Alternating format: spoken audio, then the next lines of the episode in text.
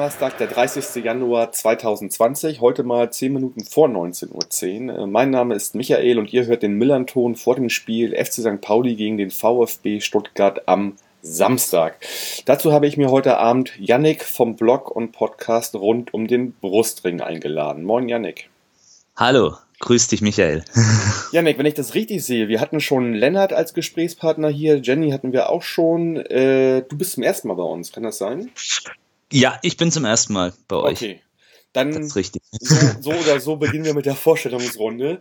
Ähm, du kannst dich ein bisschen unseren Hörerinnen vorstellen. Äh, erzähl doch mal so, ja, äh, wer du so bist, was du so machst und warum du dir den VfB Stuttgart als Fan aus oder als, als Verein ausgesucht hast. Sehr gerne mache ich das. Also, wie du schon gesagt hast, mein Name ist Yannick. Ich bin 27 Jahre jung, ähm, komme aus Böbling, das ist 30 Kilometer entfernt von Stuttgart und auch Luftlinie 30 Kilometer vom Neckarstadion. Ja, ähm, beruflich bin ich im Bereich ähm, Personalwesen unterwegs, ähm, habe einen ja, auf den ersten Blick sehr langweiligen Bürojob und ja, die große Leidenschaft in meinem Leben ist tatsächlich der VfB Stuttgart. Ähm, wie ich es gerade schon gesagt habe, ich bin unweit des Neckarstadions groß geworden und hier hast du dann auch nicht so viele coole Vereine, Klar, es gibt einige Bayern-Fans, die gibt es, glaube ich, auch in Hamburg. Ähm, es gibt aber sonst da nicht viel. Und mein Vater war VfBler, hat mich dann eines Tages mitgenommen, so der Klassiker, wie bei vielen anderen Fans auch. Und dann war ich relativ schnell mit dem Virus VfB infiziert.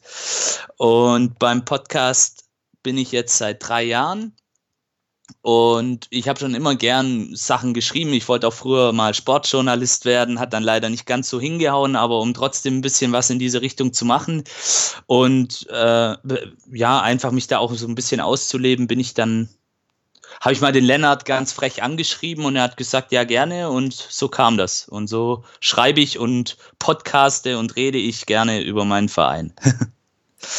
ja, danke für den, für den Überblick. Wo du gerade sagst, du hast ganz frech den Lennart angeschrieben, habe ich gleich noch mal einen äh, Einwurf hier zur Eigen-PR. Hm. Wir sind gerade auf der Suche nach äh, ein, zwei neuen Leuten für das VDS-NDS-Format. Also das passte gut, war, war gerade eine gute Vorlage von dir. äh, wir möchten bitte auch frech angeschrieben werden, äh, wenn da jemand sich dazu berufen fühlt. Das nur mal so nebenbei. Ähm, Janik, ähm, ja, ihr habt erst gestern gespielt, noch nicht mal 24 Stunden zurück und habt äh, 3-0 gegen Heidenheim gewonnen. Dazu erstmal herzlichen Glückwunsch. Dankeschön, ähm, Dankeschön. Warst du denn im Stadion gestern Abend? Ich war im Stadion, äh, habe ich jetzt auch ganz vergessen. Ich habe seit mehreren Jahren auch eine Dauerkarte bei uns in der Cannstatter Kurve. Und ja, ich lasse mir eigentlich so gut wie kein Heimspiel entgehen. Okay. Ich war dabei, ja. Weißt du noch, welches dein erstes Spiel war eigentlich? Oder? Ja, das weiß ich tatsächlich. Das erste Spiel im Stadion, das war in der Meisterschaftssaison das zweite Heimspiel. Ähm, also Saison 2-6, 2-7 gegen Borussia Dortmund. Mhm. Und wir haben 1 zu 3 verloren. Und da hat dann keiner geahnt, am Ende der Saison sind wir deutscher Meister geworden. Ja. Was, was, für ein Einstieg. Das kann man doch eigentlich gar nicht mehr toppen, wenn man gleich in der ersten Saison die Meisterschaft mitnimmt. Das ist doch alles, was danach kommt, ist doch eigentlich unerheblich dann wahrscheinlich, oder? Ja, tatsächlich. Also ich bin in einer Phase VfB-Fan geworden. Ähm, das war so 2003, 2004 rum. Ähm, das war diese Phase der jungen Wilden unter Felix Magath, wo wir auch regelmäßig in der Champions League gespielt haben, wo es dieses legendäre Heimspiel gegen Manchester United gab, wo ein gewisser Cristiano Ronaldo seine ersten Schritte im internationalen Fußball getätigt hat. Es war sein erstes Champions League-Spiel oder eines seiner ersten Champions League-Spiele. Und da haben wir die 2-1 zu Hause besiegt und auch die Jahre danach waren wir immer europäisch vertreten und die Krönung war dann schließlich 2007. Die Meisterschaft, die aber auch jetzt rückblickend der Anfang ja, dieses Abwärtsstrudels war, dieses jahrelangen, den wir jetzt mitgemacht haben. Mhm. Ja, fühlt sich so an natürlich. Also dann, äh fühlt sich so an, wenn man jetzt so die Jahre Revue passieren lässt, aber du hast schon recht, man war da sehr, sehr verwöhnt und ist dann auch immer mit breiter Brust und voller Stolz ähm, ins Stadion gegangen. Das mache ich heute auch noch, klar, aber man muss sich halt heutzutage sehr viel auch anhören. Das ist klar. Hm. Ja, okay. Ähm, ihr seid abgestiegen letzte Saison, habt äh, eine Ja. Relegation gegen Union Berlin äh, ja, verloren dann und seid ausgeschieden sozusagen. Wenn man von äh, Ausscheiden kann man sprechen. Also ihr seid abgestiegen. Zweimal genau. unentschieden gespielt, Zweimal genau. Unentschieden, genau. Äh, und ähm, ja, Union hat dann das ähm, Rennen gemacht. Ähm, wie war dann so bei dir persönlich die Erwartungshaltung äh, vor der Saison? Ähm, ja, wie bist du in diese Zweitligasaison gestartet? Mit welchen Erwartungen? Also zunächst einmal, ich war in Berlin dabei, bei, ich muss ein bisschen weiter ausholen, ähm, ich war in Berlin dabei, habe also diesen Abstieg hautnah live erlebt. Inklusive dem Platzsturm der Unioner und ich wollte die Wochen und Tage danach erstmal nichts mehr vom Fußball wissen. Also ich habe wirklich, Kann ich gut verstehen. ja, ich bin wirklich auf Tauchstation so ein bisschen gegangen, aber ja, du kennst es ja vielleicht auch. Irgend, irgendwie kommst du halt nicht weg davon. Also ich, ich mein, meine letzte Relegation, die äh, so vonstatten gelaufen ist, war 91 okay, ein paar Jährchen. Ja. gegen die Stuttgarter Kickers. Damals gab es sogar noch ein drittes Entscheidungsspiel auf neutralem Platz ähm, in Gelsenkirchen. Also das war noch eine Zeit, wo halt, äh, ja, als es nach zwei. Spielen halt unentschieden war, gab es ein drittes Entscheidungsspiel. Und insofern, das ist meine einzige tatsächlich Relegat Relegationserfahrung und die endete auch negativ und zwar dann mit dem Abstieg aus der ersten Mhm. Liga in die zweite und Stuttgart der Kickers dann Ja. halt ja in die, in die erste, genau. Genau. Und irgendwann, klar, beschäftigt man sich damit. Und es wurden ja dann die ersten Weichen für die neue Saison gestellt, nämlich ähm, die Verpflichtung von Tim Walter als Cheftrainer, diverse Transfers, diverse Spielerverkäufe, ähm, die aber auch im Vorab schon klar waren. Also beispielsweise Benjamin Pavard, der ja zum FC Bayern München gewechselt ist, ähm, oder auch äh, ähm, Dennis Aogo, der den Verein verlassen hat. D- Und ja, irgendwann wurde dann auch die Verpflichtung von Sven Mislintat bekannt gegeben und da habe ich dann so das erste Mal in dieser Trauerphase ein leichtes Hoch gehabt, weil ich sehr viel von ihm halte, weil ich auch wusste, welche Arbeit er in Dortmund beispielsweise geleistet hat und gemeinsam mit ähm, Thomas Hitzelsberger, der ja dann auch ähm, im Herbst zum Sportvorstand berufen wurde, ähm, in meinen Augen ein sehr gutes Team abgibt. Mhm. Misslingt hat, den wird nicht jeder kennen wahrscheinlich. Äh, kannst du noch mal ein bisschen was zu dem sagen? Also ist ja bei euch, äh, was ist das, Sportchef, Sportvorstand? Ja, also Sportvorstand ist Thomas Hitzelsberger. Ähm, er ist sozusagen ähm, für die Kaderplanung zuständig. Ähm, jetzt fällt mir leider nicht die genaue Berufsbezeichnung für ihn ein, aber ähm, er Sportlicher ist Direktor würde man sportlicher wahrscheinlich Direktor, Sportdirektor Ja. kann man, denke ich, so sagen. Er ist für die Kaderplanung ähm, in allererster Linie zuständig. Und Sven Mislintat war jahrelang bei Borussia Dortmund tätig, ähm, in seiner Funktion als Scout, als Chef-Scout, wenn ich mich recht erinnere. Und er hat zum Beispiel Spieler entdeckt wie Pierre-Emerick Aubameyang oder auch ähm, einen gewissen Robert Lewandowski. Also er war genau in dieser Phase ähm, bei Borussia Dortmund, wo sie ihre großen Erfolge hatten. Also 2011, 2012, wo Jürgen Klopp auch Trainer war, hat sich dadurch einen sehr, sehr guten Namen in der deutschen Fußballszene auch erarbeitet, war dann für kurze Zeit bei Arsenal London, hat sich da dann aber auch so ein bisschen überworfen, hat dort aber auch zwei, drei interessante Leute in den Kader geholt und ja, also er ist schon in dem Bereich sehr, sehr ähm, bekannt mittlerweile, eben durch auch seine Arbeit für Borussia Dortmund und sein Spitzname ist auch das Diamantenauge. Vielleicht hat das der ein oder andere schon mal gehört. Ich Das nicht, ist- aber schöner Name und natürlich Ja. mit den Entdeckungen, die er über die Zeit gemacht hat, ist das wahrscheinlich auch gerechtfertigt, ähm, so einen Spitznamen zu tragen. Ne? Definitiv, definitiv. Ja.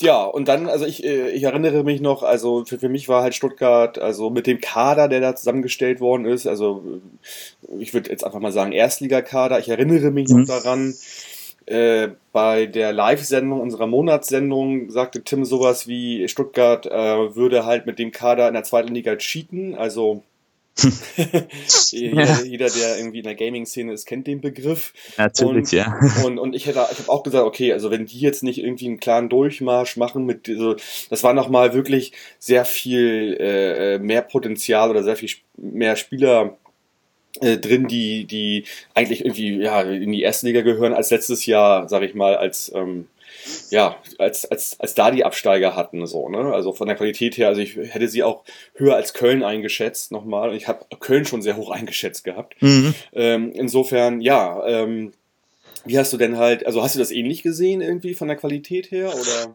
Doch, definitiv. Also wo dann, wie gesagt, auch diese Frustphase vorbei war. Zwischenzeitlich war ja dann diese mehr als peinliche Mitgliederversammlung, äh, WLAN-Gate, äh, Rücktritt Wolfgang Dietrich. Ja, Wahnsinn, genau. Mhm. Ja, das, da, da, das habe ich schon komplett verdrängt, sieh ich mal. Das ist, ist was, wo, wo ich nicht gerne dran zurückdenke. Aber ja, natürlich, irgendwann kommt dann, ist dann die Phase auch mal vorbei und man sagt sich, okay, wir gehen es an und dann muss ich sagen, waren da durchaus interessante Verpflichtungen dabei. Also ein Philipp Clement, ähm, also ich rede jetzt natürlich von der Anfangsphase der Saison, den habe ich sehr hoch eingeschätzt, hat dann leider äh, in der Hinrunde nicht so wirklich sein Potenzial gezeigt, war ja die Saison davor bei Paderborn maßgeblich mit beteiligt am Aufstieg, hat er glaube 15 Tore gemacht, 11 Vorlagen, eine super Quote gehabt.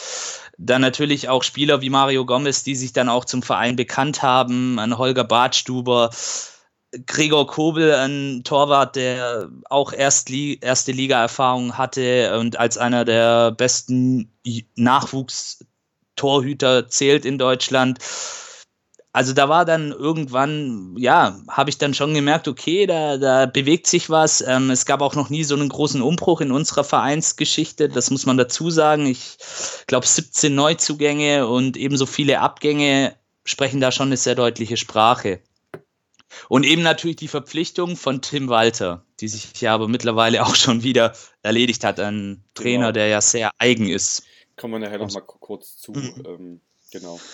Aber da war dann schon eine gewisse, ja, Erwartungshaltung schon auch da. Aber man ist als VfB-Fan einfach auch, weil man dann natürlich auch von vielen Seiten, du sagst es gerade, jeder Experte, jeder Podcaster, bei dem ich auch am Anfang der Saison zu Gast war oder mit dem ich gesprochen habe, von anderen Vereinen, Fans haben gesagt, ihr müsst damit aufsteigen. Und somit war der Druck halt gleich da. Und als mhm. VfB-Fan hast halt einfach so viel Mist mitgemacht die letzten Jahre, dass du mit so, solchen Erwartungshaltungen dann, also ich kann jetzt nur für mich sprechen, vorsichtig bist. Aber natürlich tief im Inneren, weil du eben diese erfolgreichen Zeiten auch mitgemacht hast, Meisterschaft, die ja jetzt auch schon ein paar Jährchen her ist, aber noch nicht so weit weg.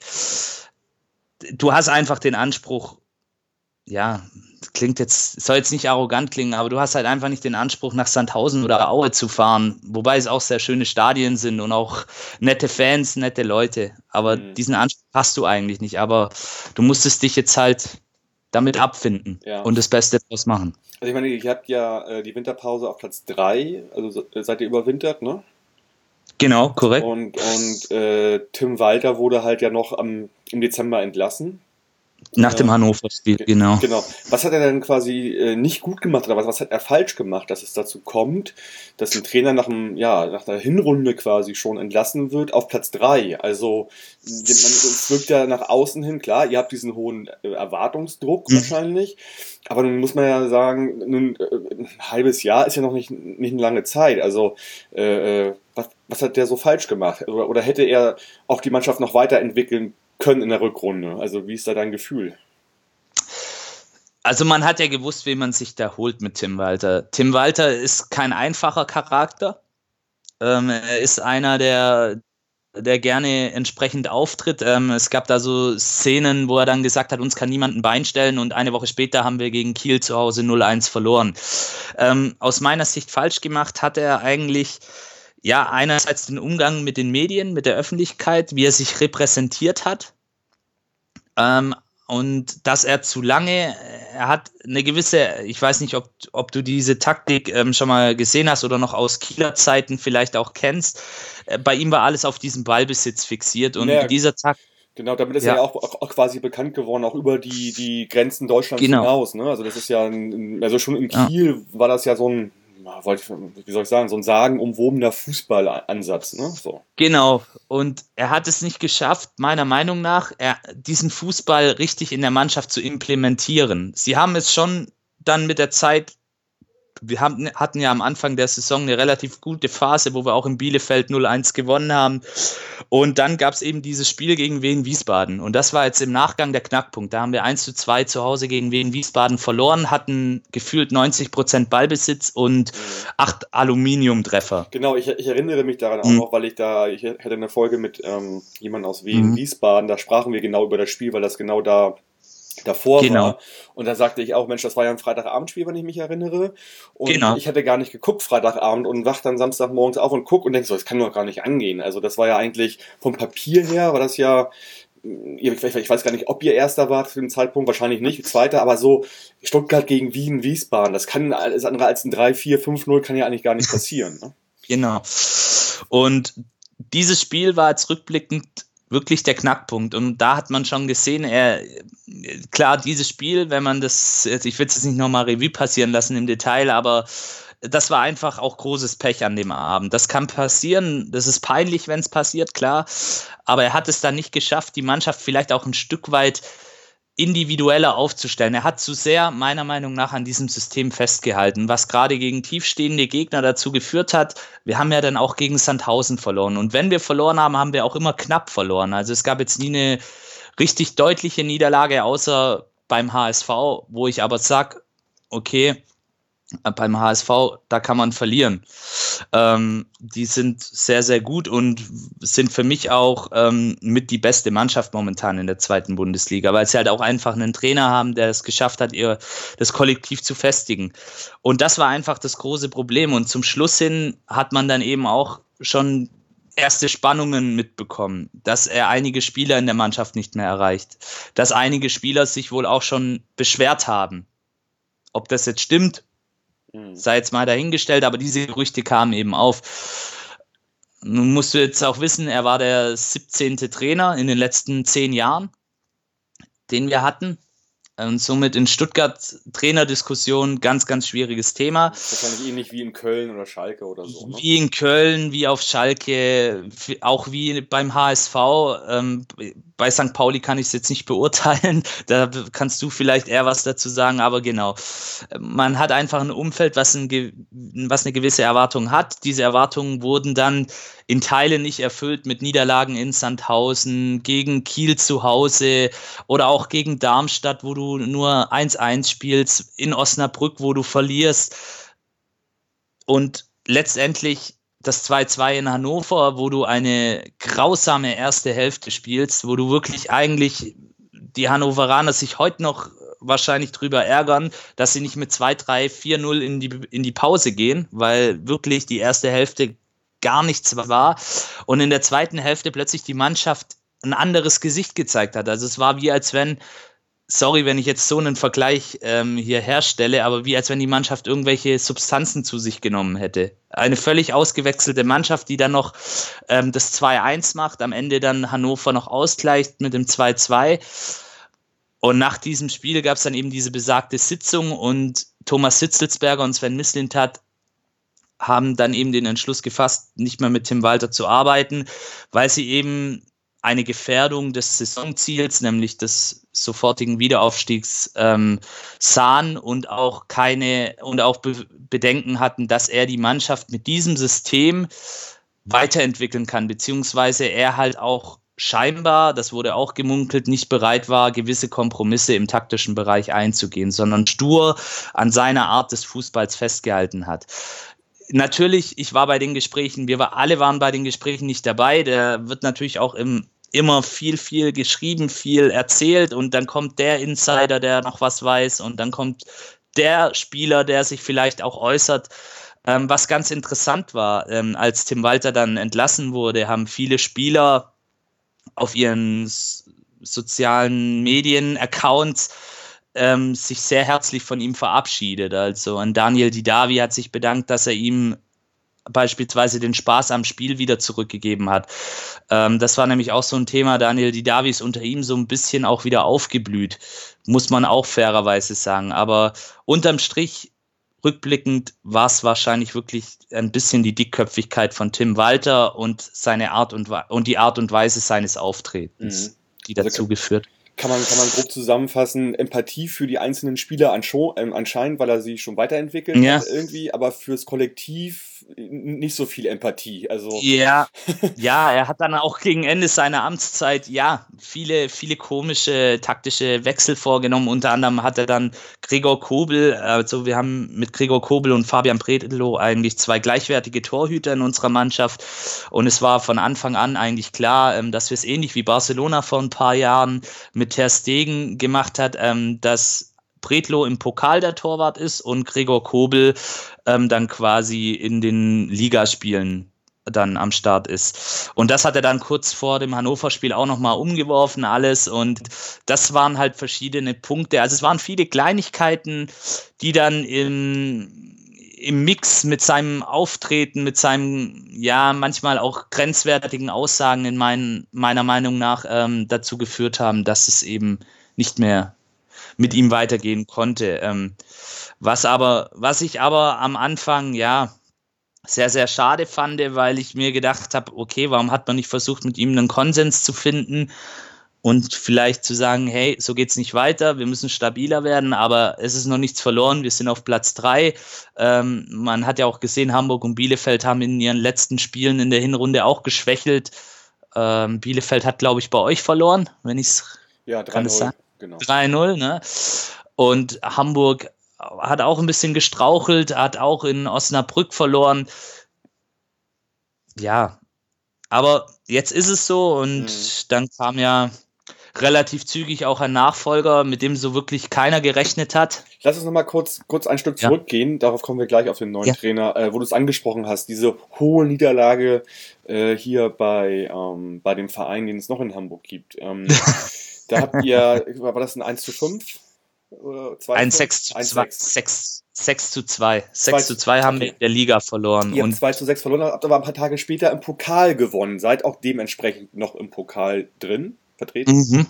Wie Korrekt. hat es das äh, wieder ein bisschen aufgewogen oder sagt ihr euch, nee, diese Liga, das ist, dieser Aufstieg hat absolute Priorität für den Pokal, dass wir da weitergekommen sind, können wir uns nichts kaufen? Oder, oder wie war das sozusagen, die Situation? Das war ja wirklich nur drei Tage dazwischen oder vier Tage, glaube ich, ne? Genau, also das Spiel, das Spiel in der Bundesliga war am Samstag, dieses besagte 6 zu 2 und das äh, Pokalspiel war dann, glaube ich, Dienstagabend, wenn ich mich noch recht zurückerinnere. Ja, sowas, äh, genau. Mhm. Genau.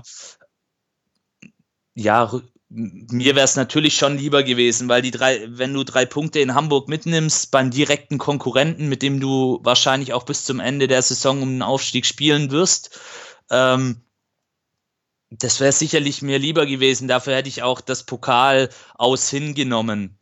Ähm, es war dann natürlich eine gute Reaktion der Mannschaft auch, hat sicherlich der Moral auch gut getan. Wobei man auch sagen muss, dass Hamburg an diesem Abend ähm, am Pokalspiel auch zwei, drei Änderungen vorgenommen hat in seiner Taktik, in seiner Aufstellung. Wir dann relativ frühzeitig auch in Führung gegangen sind durch einen Elfmeter. Da hat uns auch vieles in die Karten gespielt. Und es war ja auch am Ende sehr, sehr knapp. Wir haben ja dann auch erst in der Verlängerung das 1 zu 2 gemacht. Also es war so ein typisches Pokalspiel, ähm, wo man dann auch wieder diese alte Floskel herbringen kann der Pokal hat seine eigenen Gesetze, aber rückblickend würde ich schon sagen, dass dem Großteil der VfB-Fans, die auch dort in Hamburg dabei waren, äh, sicherlich die Punkte in der Liga lieber gewesen wären, weil man damit auch hätte gleich ein Zeichen setzen können und vielleicht hätte auch so ein Spiel oder so ein Sieg gegen so einen, sage ich mal, starken Gegner, wie es der HSV in der Liga nun mal ist, ähm, auch der Mannschaft Auftrieb gegeben. Mhm. Aber so eine sehr deutliche Niederlage, das hat man schon gemerkt, gerade den jungen Spielern, ein Avucha, der damals äh, bei diesem Spiel zwei individuelle Fehler gemacht hat, die dann auch zu zwei Toren von Hamburg geführt haben. Dem ja, de, der tat mir an dem Tag eigentlich noch mit am meisten leid. Ja, ich habe das Spiel auch gesehen. Also A hat der HSV, muss man ganz ehrlich sagen, ein Feuerwerk abgebrannt ja. und hat aus irgendwie fast jeder Chance auch ein Tor gemacht, sozusagen, äh, in einer gewissen Phase. Da lief einfach alles bei denen zusammen. Ne? Ähm, Brutal effektiv, ja. Genau. Gut, vielen Dank nochmal für die Einordnung äh, Liga versus Pokal. Ähm, Genau, äh, neues Jahr, neuer Trainer, äh, Pelleg Trainer. Pellegrino Matarazzo, ein toller Name, ähm, italienischstämmiger Amerikaner, der Korrekt. am College auch gespielt hat in den USA, in Deutschland auch nicht weiter über die Oberliga, Regionalliga hinausgekommen ist und auch sonst als Trainer, ja, U17, U19 Nürnberg, Co-Trainer Nürnberg, Hoffenheim, Co-Trainer jetzt bei euch. Wie ist es dazu gekommen? Also der kam ja so ein bisschen aus dem Nichts. Ne? Richtig, also du sagst es gerade, er kam wirklich aus dem Nichts äh, nach der Entlassung von Tim Walter einen Tag vor Heiligabend. Ähm, dann war ja zunächst das Weihnachtsfest dazwischen, wo dann auch ein bisschen pausiert wurde, aber wo natürlich die Gerüchteküche heiß gebrodelt hat. Es wurden verschiedene Namen genannt, ähm, die momentan kein ähm, keinen Job haben, beziehungsweise die frei auf dem Markt verfügbar sind. Äh, Zolt Löw, von, der Co-Trainer von Thomas Tuchel bei Paris Saint-Germain, war lange Zeit ein heißer Kandidat, der genannt worden ist. Ähm, auch die üblichen Verdächtigen, die immer wieder so rumschwören, wurden genannt und am Morgen der Verpflichtung von Pellegrino Matarazzo hat tatsächlich der Kicker ähm, die, ihn zum ersten Mal in den Ring geworfen und dann aber auch gleich mit der Meldung steht kurz vor der Verpflichtung. Und dann hat man natürlich erstmal geguckt als VfB-Fan, wer ist das überhaupt? Ähm, Co-Trainer von Julian Nagelsmann gewesen bei der TSG, hat dann auch jetzt die Hinrunde vor, bei der TSG unter Schreuder, Schreuder heißt er, genau, ähm, den Co-Trainer gemacht. Äh, war im Nachwuchsbereich bei Nürnberg tätig, war dort auch so ein Stück weit zuständig für die, äh, für die Einordnung der Talente im, im oder für den Übergang der Talente in den Profibereich. Aber ja, es hat uns alle eigentlich sehr, sehr überraschend getroffen. Und dann ging es ja auch schon ins Trainingslager nach Marbella. Und dann konnte man erstmal so wirklich sehen, ähm, was, was seine Philosophie ist, also was da dahinter steckt. Aber es kam alles sehr, sehr überraschend. Ich hätte nicht damit gerechnet. Also. Mhm. Ja, also ich glaube jetzt auch für mich natürlich, so als Außenstehender, der nimmt natürlich so einen Trainerwechsel wahr, aber ich habe mich auch erstmal gefragt, wer ist das denn eigentlich? Also es war jetzt kein ja bekannter Name auch für, für Nicht-Stuttgart-Fans so, ne? Also. Ja, ähm, den hat so gut wie keiner gekannt. Außer vielleicht Hoffenheim-Fans. Das waren, glaube ich, die einzigen, die ihn gekannt haben. Oder Nürnberger. Ja. ja. Ja gut, es ist ja jetzt auch äh, in der heutigen Zeit nicht unüblich, auch mal jemanden mhm. zu nehmen, der mm, ja im Jugendbereich oder auch im Amateurbereich sehr gute Arbeit geleistet hat. Das äh, kann sich natürlich auch immer, kommt ja auch immer darauf an, wie so eventuell die langfristige Philosophie eines Vereins ist, dann der richtige sein. Ne? Genau. Und, ähm, ja, ich habe jetzt gestern einfach nur wahrgenommen, er hat halt im Gegensatz zum letzten Spiel von 2019 äh, hat er auf sieben Positionen geändert. Das lag jetzt nicht nur daran, dass er ändern wollte wahrscheinlich. Also ähm, ich glaube, Castro ist gesperrt, ne? war gesperrt. Bad Stuber, war gesperrt. Bad Stuber ist momentan noch verletzt und ähm, ich weiß gar nicht, wie er ausgesprochen wird. Askakiba ist bei, bei, bei ist Askasiba. Askasiba. Akasiba. Akasiba. So heißt er eigentlich. Okay. Akasiba, ohne das S, aber. Akasiba, ja. okay. Und das zweite Akasiba. C wird dann wie ein S ausgesprochen. Ja. Genau, korrekt. Woher ja. soll ich das denn wissen? Meine, meine Güte. Ja, ich, hab's, ich krieg's bis heute nicht. Okay, Macht also. der, der, ist jetzt bei Hertha BSC, der ist äh, wahrscheinlich verkauft worden für ein ganz okayes Geld, tippe ich mal. Ähm, 10 Millionen, ja. Ja, das ist, ist okayes Geld. Ähm, und dementsprechend musste er natürlich ändern. So, also wie hat sich denn die Mannschaft gestern, gestern präsentiert? Also ihr habt ja 3-0 gegen Heidenheim gewonnen. Ich habe auch ein bisschen vom Spiel gesehen. Ähm, das sah ganz gut aus. Das 3-0, finde ich, spiegelt nicht ganz die Überlegenheit wieder, wenn ich das richtig gesehen habe. Oder wie siehst du das von gestern Abend? Ja, also äh, es war so, ähm, die Mannschaft hatte sicherlich, also, der, also wir, der VfB, hatten sicherlich mehr Spielanteile wie Heidenheim. Aber es gab eine Phase in der zweiten Halbzeit, ähm, wo Heidenheim Heidenheim hatte über das ganze Spiel nur einen Torschuss, muss man dazu auch sagen. Also ich fand, die, ich, ich fand die auch erschreckend ja. schwach gestern. Also die, ja. kenne ich anderes von denen halt. Ja, ne? das hat mich auch gewundert, hat mich sehr verwundert. Aber was man natürlich auch in der sehr, sehr starken ersten Hälfte gemerkt hat, auch wo wir das 1-0 gemacht haben, das kam ja durch einen Standard zustande und da hat man ja auch sehr, sehr viel Glück. Es war ein Abpraller, ein ja. Abstaubertor. Aber war das, war das Glück tatsächlich? Also wie die Ecke quasi äh, ausgeführt worden ist? Nee, inklusive, also, inklusive also, der Flanke in den 16er. Ich fand das schon sehr einstudiert und dann hat natürlich ähm, der Torschütze Glück, äh, indem er den, den, den Torwart genau. anköpft, aber ihn dann halt den Abpraller reinmacht. Aber ich fand die Vorlage halt wunderschön. Ja, die, der Ab, das aus, ja ne? ich meinte es auch bezogen auf den Abpraller. Okay. Ähm, mhm. Die Ecke war natürlich sehr, sehr stark, aber man muss auch, und da möchte ich die Heidenheimer jetzt auch nicht kleinreden, sie haben die beste Defensive der zweiten Liga mit 18 Gegentoren bis dato. Und das hat man schon gemerkt. Also die, wie die verteidigt haben, sehr, sehr leidenschaftlich auch. Also neben mir stand jemand, äh, der hat in der ersten Hälfte gemeint, der hat noch nie so eine gute Defensive gesehen wie die von Heidenheim. Weil die sich wirklich in jeden Ball reingeworfen haben, uns auch haben kommen lassen. Um jetzt auf unsere Taktik zurückzukommen, man hat einfach gemerkt, und das habe ich auch dann auch gestern in einem Tweet festgehalten, wo ich zurückgefahren bin, nach Hause, man hat wieder das Gefühl gehabt, dass die Mannschaft Kompaktheit hat.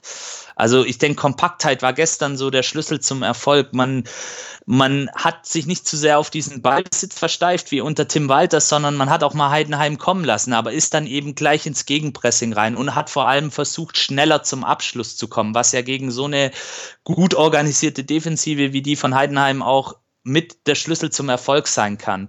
Und man hat wirklich in der ersten Halbzeit ein tolles Pressingspiel absolviert.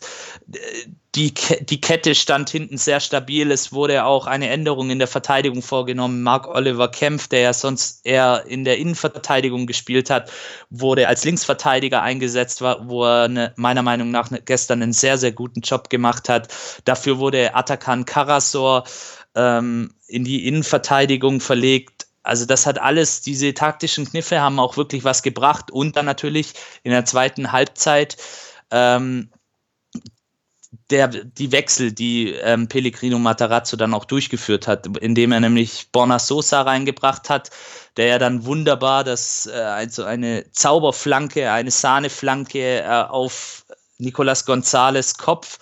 Der muss eigentlich nur noch die Bewegung machen und das Ding ist drin. Ähm, gelegt hat und somit dann auch diesen Abwehrriegel von Heidenheim letztendlich geknackt hat.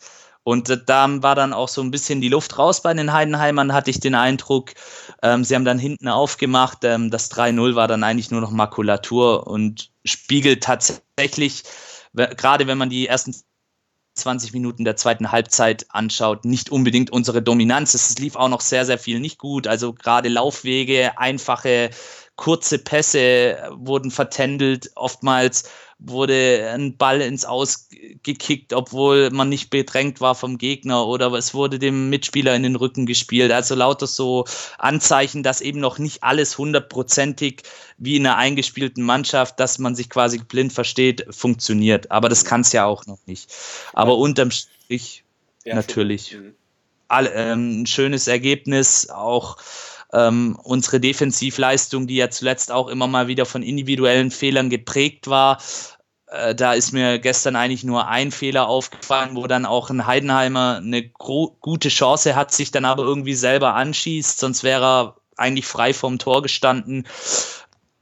Habe ich da eigentlich jetzt nichts zu bemängeln gehabt und allgemein die Körpersprache der Mannschaft. Es, das Stadion wurde dann auch relativ schnell mit, mitgezogen die Leute standen hinter der Mannschaft, was ja aber eigentlich bei Heimspielen von uns immer so ist. Also ich will uns jetzt nicht immer selber loben, aber die Stimmung ist eigentlich immer auch da. Und das da hat dann auch vieles uns in die Karten gespielt. Mhm. Und man hat sich das Glück dann auch letztendlich erarbeitet, ja. was mir auch so in der Hinrunde gefehlt hat. Mhm. Meinst du denn, äh, dass das beim, also wenn wir mal zum Spiel am Samstag schauen, dass eine ähnliche Spielweise taktischerweise, also taktische Aufstellung genauso sein könnte wie das Spiel gegen Heidenheim? Ist das schon, oder meinst du, er, er ist ein Trainer, der da auch, ähm, auch mal ganz andere Sachen äh, macht, je nachdem, welcher Gegner kommt? Also ich schätze ihn schon ein, dass er ein festes Konzept hat, einen Plan, aber dass er eben das, was wir vorhin bei Tim Walter so ein bisschen auch bemängelt haben, dass er da schon auch taktisch flexibler agieren kann. Ähm, ich habe jetzt leider momentan äh, nicht so wirklich im Kopf. Ich habe euer Spiel jetzt angeguckt gegen Kräuter Fürth, aber auch nur in der Sky-Konferenz und das war dann ja, da hat man jetzt auch nicht allzu viel gesehen. Es war auch ein ja nicht so gutes Spiel von euch, was eigentlich auch nicht äh, meiner Meinung nach eure wahren, eure wahren Möglichkeiten, euer wahres ja. Können zeigt. Also da hast du mir sogar ein bisschen was voraus. Ich konnte das Spiel leider gar nicht sehen, aus, aus Gründen. Oh, und aber heute, heute, Abend gibt es noch das, das, das nach dem Spielgespräch von Yannick. Da gibt es vielleicht nochmal so ein bisschen Aufklärung. Also ich habe mir tatsächlich nur die Tore angeguckt, wie die mhm. äh, von Fürth entstanden sind. Mehr habe ich leider nicht geschafft. Insofern kann ich schon mal ja. auf das NDS verweisen. Genau. Ähm, aber ich denke, Pellegrino Matarazzo wird auch wissen, dass ähm, ihr eine, äh, eine große Heimstärke habt. Also ihr seid ja, ihr habt zu Hause den HSV geschlagen, ihr habt Bielefeld geschlagen. Also zwei der absoluten Top-Teams in dieser Ligasaison. Stimmt, habe ich das und, gar nicht gesehen, muss ich ganz ehrlich sagen. Genau. Ja, das, das ist tatsächlich das, so, aber Trotzdem das, ist es jetzt nicht eine, eine, eine, glorreiche Heimmannschaft. Also das kann man jetzt nicht Ja, aber sagen. diese zwei Spiele habe ich ja auch so ein bisschen verfolgt und mhm. da habe ich auch schon gesehen, wo, wo da auch ähm, Stärken von euch sind. Und ihr habt eine tolle Moral in der Truppe. Ähm, ihr habt jetzt natürlich auch ähm, mit Müller-Deli euren, einen eurer besten Offensivspieler hergegeben. Das habe ich nicht so ganz verstanden, aber ja, da, da, klar, da haben wir schon viel drüber gesprochen, ja. geschrieben. Tatsächlich ist es aber so, wenn man nochmal zurückguckt, die letzten beiden Siege in 2019 haben wir auch ohne ihn eingefahren, also auch ohne okay. auch gegen Bielefeld. Natürlich wichtiger Mensch, ja. also als Mensch wichtig gewesen und auch als Spieler ganz wichtig gewesen. Ich habe auch eine Träne verdrückt. Mm, aber tatsächlich sollte auch dieser, dieser Kader das Potenzial haben, das in irgendeiner Art und Weise aufzufangen. es sei denn, es geht weiter bergab, dann, dann lasse ich mich gerne korrigieren irgendwann im Mai. Äh, hoffentlich nicht. Ja. Also, ne? aber, aber ich kann dir tatsächlich, also ich kann dir nur eine kleine Einschätzung geben. Ich glaube schon, dass äh, Matarazzo erst einmal bei seiner standardtaktischen Ausrichtung bleibt, nämlich dass man schon auch ins Gegenpressing geht, ähm, dass man sich nicht zu sehr auf den Ballbesitz versteift, dass man schnell umschaltet, dass man äh, versucht, den den Gegner auch vielleicht mal ein bisschen kommen zu lassen ähm, und sich dann auch in gewisser Weise formiert, dass der Gegner eben kein Durchkommen hat und dann eben mit einem guten, druckvollen Gegenpressing in diese Umschaltsituation reinkommt. Wie es, aber ich denke, er ist da auf jeden Fall flexibler und anpassungsfähiger ja. dass er da schon die Mannschaft auch richtig einstellt. Ja, ich bin auch gespannt, äh, was sich äh, Lukai einfallen lässt nach der 0-3-Niederlage in Fürth, ob er irgendwie umstellt, was er da macht. Er ist ja auch jemand, finde ich, der sehr gut auf den Gegner äh, schaut und dann auch die entsprechenden äh, äh, ja, Fäden zieht, äh, das auch mal sehr individuell hält. Also da bin ich sehr gespannt, was er da macht. Also wir haben jetzt auch schon wieder so ein bisschen Druck. Ähm, ja. Heute Abend spielt noch Nürnberg. Äh, die sind auf dem ja. letzten Platz. Also es ist alles super eng wieder zusammen da unten. Natürlich auch ein Spiel, wo wir beide drauf gucken, ne? Also genau, als Vor ja, jeder aus einer anderen Richtung quasi gucken. Jeder. Genau. Und, und das ist genau das Interessante. Also wir haben, kommen jetzt mit einem Sieg in Gepäck, müssen diese Leistung bestätigen und ja. ihr müsst natürlich einiges gut machen. Und ich denke, genau diese beiden Tatsachen, die machen das Spiel sehr, sehr interessant. Ja. Also man, die eine Mannschaft, die sich quasi so ein bisschen hinten rausziehen muss und die andere, die oben bleiben will. Also ja. sehr, sehr spannend und man weiß ja auch, ähm, das macht ja auch so ein bisschen diesen, ich nenne es jetzt mal Mythos St. Pauli aus. Äh, am Millantor ist schon sehr, sehr viel passiert und da haben auch schon haushohe Favoriten verloren. Deswegen, da bin ich ganz, ganz vorsichtig und als VfB-Fan traut man dem Frieden sowieso nicht immer so, mhm. auch wenn man mal gewonnen hat.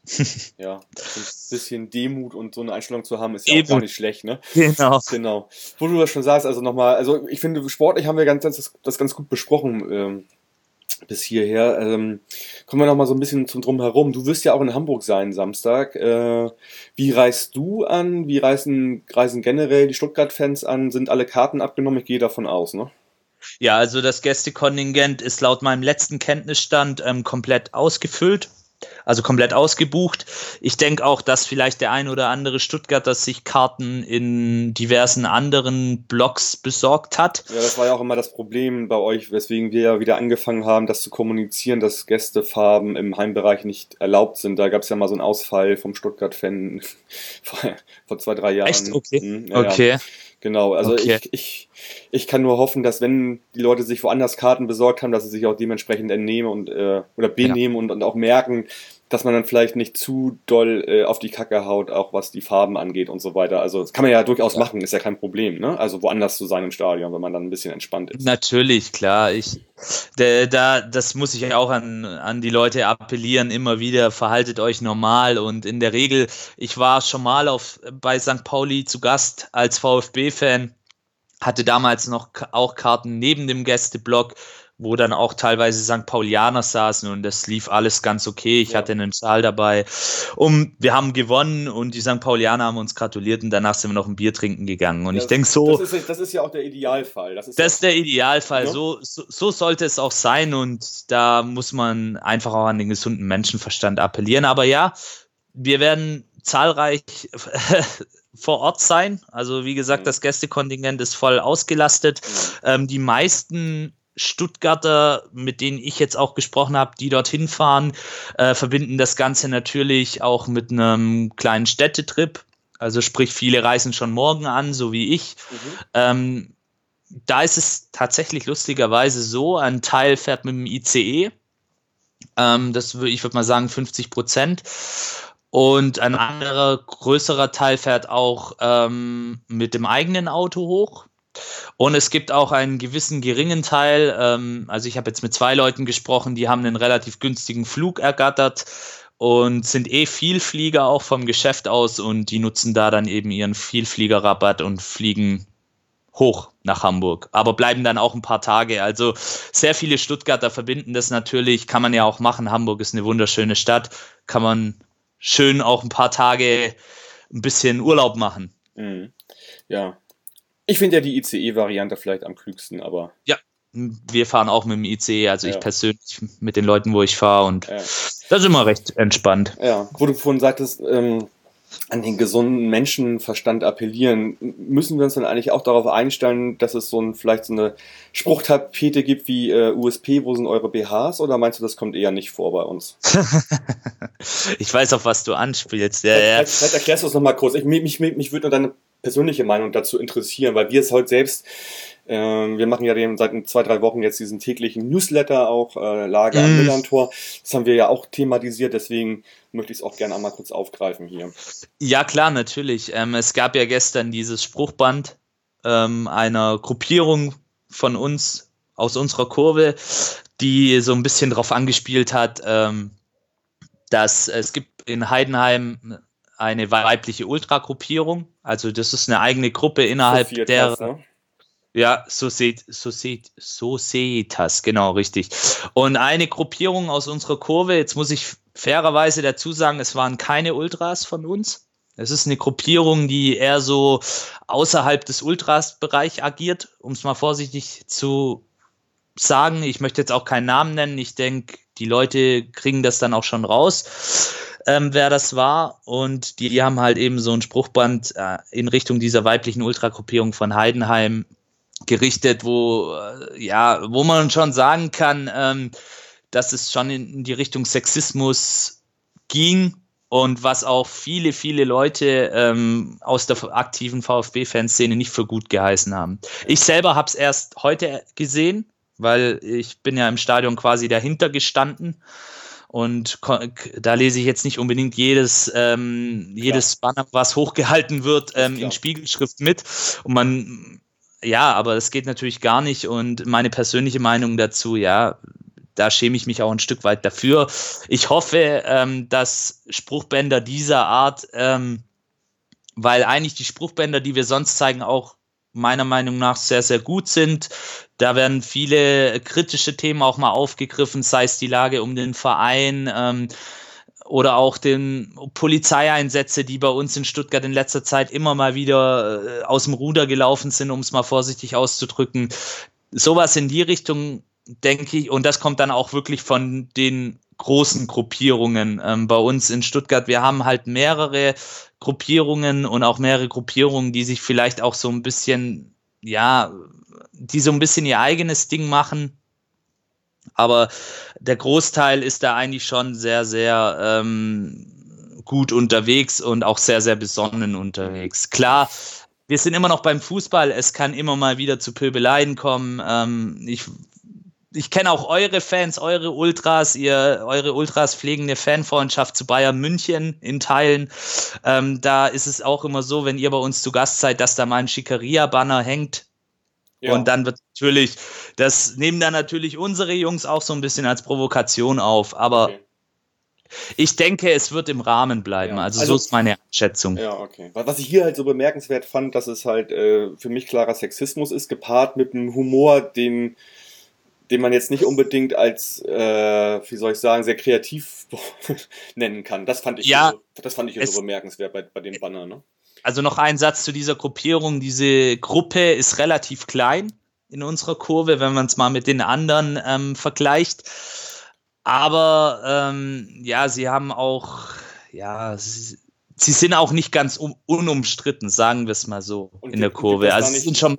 Gibt es da nicht so wie, wie, so eine Art Selbst, Selbstreinigung der Gruppe oder so, sozusagen Selbstreflexion? Also ich meine, es sind ja, wenn die so klein sind, gibt es ja sehr viele, die nicht dazu gehören, oder? Also also ich, ich weiß jetzt nicht die genaue Anzahl äh, der Gruppe. Also das kann ich dir jetzt nicht sagen, aber sie sind definitiv eine Gruppe, die jetzt nicht zu äh, die große Gruppe bei uns, das kennt ja jeder, ist das Kommando Cannstatt.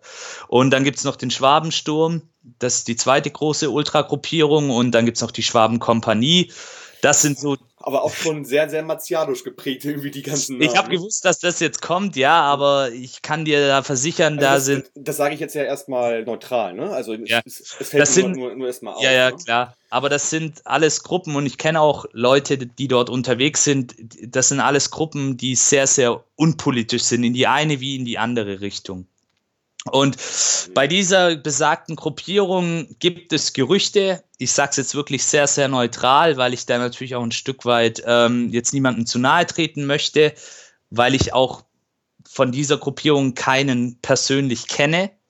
Aber man hört halt auch ab und zu, dass dort gewisse Leute unterwegs sind, die vielleicht, die man einfach nicht gerne um sich hat im Stadion. Mhm. Sagen wir es mal so. Ich lasse es jetzt mal so stehen. Kann, wir auch, ähm, kann sich jeder selbst, äh, ich glaube, es kommt relativ klar rüber, was du damit meinst, so. Und äh, ich glaube, daraus, ja. daraus, daraus, dabei können wir das auch belassen, glaube ich. Ja, also, aber ne? was ich auch noch betonen will, unsere Kurve ist wirklich für jeden offen. Wir haben auch viele Leute bei den Ultras, die ähm, die gewisse Hintergründe haben. Also bei uns kann man wirklich ins Stadion gehen. Wir haben auch einen Fanclub von Homosexuellen. Also das ist wirklich bei uns eine Sache. Unser Verein ist auch sehr, sehr engagiert, hat auch in den letzten Jahren seine Vergangenheit im NS-Regime äh, so ein bisschen aufgearbeitet, die ja auch sehr, sehr umstritten ist. Also ja, Mhm. Möchte ich nur noch mal sagen, aber ich glaube nicht, dass diese besagte Gruppierung, die wird sicherlich auch wieder vor Ort sein, klar. Okay. Und, aber ich glaube nicht, ähm, dass sowas in der Art kommt. Wenn doch, dann entschuldige ich mich im Vorab. Du musst dich schon mal, nicht, du musst dich dafür nee, nicht entschuldigen. Aber wir sind wirklich ein, ein Verein, ähm, der für solche, ähm, der, der, der sowas auch nicht gut heißt in, in der Mehrzahl. Und wir sind wirklich ein offener Verein und wir sind keine politische Kurve, weder in die eine noch in die andere Richtung. Wir halten uns da immer sehr, sehr ähm, zurück, was ich manchmal auch ein bisschen schade finde, aber ja, wir haben keine Konflikte wie jetzt schon in anderen Kurven, wie aber, jetzt in dort. Aber, aber, aber, aber sowas wie Anstoßzeiten zum Beispiel werden doch bei euch sicherlich auch thematisiert. Ja, ja, ja, natürlich. Also, also, also, also, seid ihr doch schon politisch, ne? Ja, also. natürlich, klar. Also und es wurde auch ähm, gerade jetzt auch der umstrittene Polizeieinsatz beim Derby gegen Karlsruhe. Da, das wurde auch sehr, sehr heiß debattiert. Ähm, wir selber oder die aktive Fanszene von Stuttgart ist auch schon mal Opfer von Repression geworden. Es werden Stadionverbote angeprangert. Also da muss man auch unseren Ultras ein sehr großes Kompliment machen. Da sind sie sehr, sehr engagiert unterwegs. Sie geben da auch wirklich alles und versuchen da dann auch ihre Meinung kundzutun. Ähm, auch jetzt in der Zeit, wo die Sache mit Wolfgang Dietrich war, unserem Ex-Präsidenten, haben sie immer wieder klare Kante gezeigt und haben da auch schon die Kurve mitgerissen oder auch vor ein paar Jahren, wo es um unser altes Vereinswappen ging, was wir ja jetzt wieder führen. Das waren maßgeblich die Ultras, die das initiiert ja. haben. Also man also, kann, wie gesagt, man sieht das auch wieder daran an den ganzen Themen, nicht nicht politisch sein. Ne? Also äh, ah, natürlich, ne? du hast schon recht. Ich meinte es jetzt halt nicht in die linke oder in die rechte Richtung, so meinte ich das, weil es mhm. gibt ja schon Kurven in Deutschland, die da ganz klare Linien auch ha haben und die vielleicht auch in die eine oder andere Richtung tendieren und ich würde unsere Kurve da eher so in der Mitte sehen. Mhm. Aber trotzdem immer wieder auch kritisch sich zu gewissen Themen äußert, ganz klar. Ja, okay. Janik, die Zeit ist schon gut vorangeschritten. Ich wollte ja, ja 30 bis 35 Minuten haben wir wieder ordentlich gerissen. Ich glaube, wir haben einen guten Überblick bekommen, was uns da eventuell am Samstag erwarten kann. Und ähm, bleibt mir erstmal nur zu sagen, für dich eine gute Reise nach Hamburg, guten, Dankeschön. guten Aufenthalt, gute Rückfahrt. Und wir sprechen dann in Anfang nächster Woche direkt über das Spiel, was da so gelaufen ist. Sehr gerne, ja. ja. Und erstmal vielen Dank für deine Zeit heute Abend und ähm, ja, äh, ich hatte es vorhin schon kurz erwähnt. Es gibt seit zwei Wochen jetzt die tägliche Lage am Millern-Tor. Äh, wer das noch nicht kennt, also wir machen, wir ordnen aktuelle St. Pauli-Themen, politische, sportliche, ähm, welche zum Stadtteil gehörende Themen ein und äh, ja, äh, geben da jeden Tag morgens äh, den die Lage am Millern-Tor raus mit Updates über den Tag. Äh, Mike und Tim machen sich da eine unheimliche Arbeit, wird aber super angenommen und ähm, man kann da einfach mal außerhalb des Boulevards mal äh, ja die, die Sicht auf St. Pauli walten lassen. Äh, man kann das auch abonnieren per E-Mail bei uns auf der Seite, so dass man halt auch immer die neuesten Updates per E-Mail bekommt.